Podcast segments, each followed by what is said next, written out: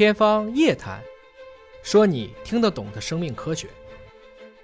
尹老师，我还准备啊，让你跟大家分享一个什么事儿呢？就是有件事儿我还没跟你说。你在第一次来我们圆桌派的时候，你讲了一段话，后来播出的时候呢，我给你剪掉了。这个呢，也是一个例子，可以帮助大家知道，像我们做节目的人是怎么考虑某些问题的。尹总当时讲的一段话是什么呢？我估计大概啊，是你跟很多父母培养孩子的一个论坛上你分享的。你那段话就讲，哎，你看我像我这样一个从小这个出身，经过了这样一个过程，最后走到了今天的人，你看我，你就知道孩子应该是怎样成长起来的。大概意思啊，我记不得你的原话了。为什么我就剪呢？就干我们这行的，你有时候需要保护这个嘉宾。我想啊，尹老师呢是第一次来我们这个节目，我有点担心，如果有的观众呢听到他这么说，我觉得可能有些人会不太舒服。也许呢，他会觉得这个嘉宾有点牛，优点是牛，缺点是太牛。有的时候这也会 影响到一些观众初次对一个人的接受程度。所以很抱歉没跟你打招呼，我就给你剪了。但是这件事儿呢，我一直记得，因为我觉得呢，当我们观众都熟悉你了之后，确实我想了解一下你是怎么成长起来的。您到底是什么出身啊？讲讲你的血泪史，我很感兴趣。你能不能跟我们分享一下你的经历？这个这个，谢谢保护啊。其实很多年前吧。另外一个传媒界的大佬给我说：“有多少人喜欢你，可能就会有多少人不喜欢你。但是想开点，没那么多观众，努力的去去做你自己的本色吧。”很多人会觉得你今天似乎像我们俩吧，都属于成功人士，所谓的成功人士吧。其实看我们每天也都累得跟狗似的，是吧？但是因为你成功了，所以你可能你说什么都对，你这是站着说话不腰疼。我其实往往会劝这样的一些朋友们，我说其实。要思考，我是怎么到今天的？如果我是什么什么二代，如果我是孩子金钥匙，啊，我是一个这个一出生可能就要比别人能走很多捷径的，那你可能不用来学我。但如果从我的这个成长经历上能帮您有一点点的触动，您就算没有浪费时间来听我在这遇到，而不是说咱俩都花了时间，然后我讲了半天您没听进去。您费了半天劲，也没有得到一个应有的这样的一个启发，我觉得这个就没有达到一个沟通的效果。其实我出生在辽宁的丹东，哦，啊，就是我的籍贯吧是在山东烟台。哎，咱咱们俩老家，我我是山东章丘，章丘知道吗？所以咱们是祖上的老乡，都是山东的。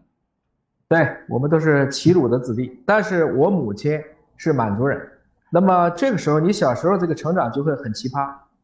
这个山东人规矩多呀，礼数多，这个要求的也多。满族人规矩少，满族的女性一般都会喝酒。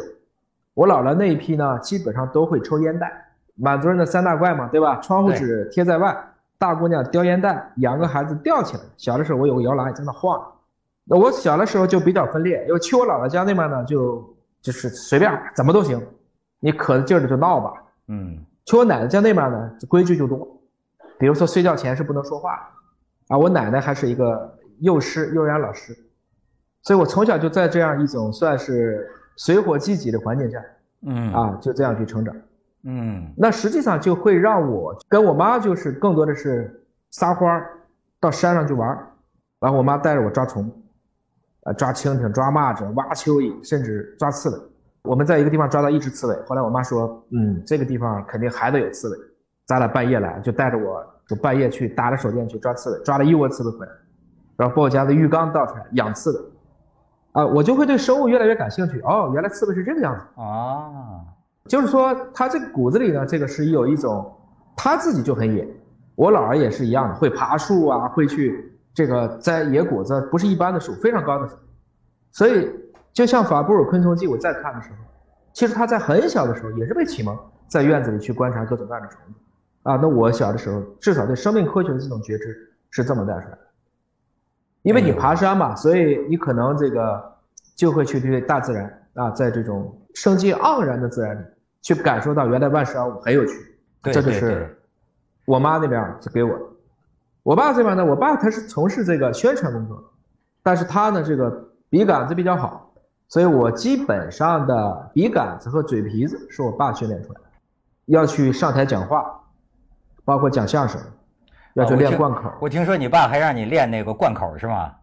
对，你哎，你现在还会吗？你现在还会吗？我想听一段。是刀枪剑戟斧钺钩叉拐子流星鞭锏锤抓，一字长蛇阵，二龙出水阵，三山岳门阵，四门斗底阵，五虎八神阵，六甲迷宫阵，七纵七进阵，八卦阴阳子母阵，九宫八卦阵，十代冥王阵，就练这个，可以，我能背好多好多段，太厉害。所以这样的话呢，就是你会发现，我妈教了我各种各样的跟自然科学相关的一些兴趣启发，我爸教了我非常多的社会科学，他本身是学历史的。啊啊，所以经常会随便说一段，然后给我讲这段历史应该怎么看啊，应该怎么去评价。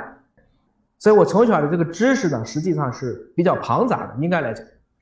所以基本上我上了小学开始，啊，我们老师的评价就不像个孩子，东北话讲就小大人儿。那就在这样一个环境下呢，就使得这个可能你有非常多的能够去公众演讲的机会啊，登台的机会啊。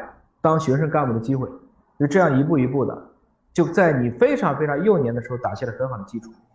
最重要的一点啊，我基本上是被夸大的孩子，就是从小父母以鼓励为主哦，以鼓励为主啊。我妈说，小时候我可能也调皮，打我都是这么打，嘿，然后轻轻的放下。这就是父亲也不舍得打啊，但是我母亲是正儿八经把我摁在床上，拿起笤帚打了两次。但因为就打了两次，所以我都记得住。其他所有的事情都是在鼓励，都是在讲这个事儿，你做到，你尽心，结果什么都不重要。所以越是这么做，你越没有思想包袱，你就越不要需要去再去考虑其他的，那就使你的自信会比较强。那这种情况呢，反过来也会去感召。我想，幸福的童年啊，是能够治愈一生的，是让你这一生会有力量。但如果不幸的童年，恐怕真的是要用一生去治愈。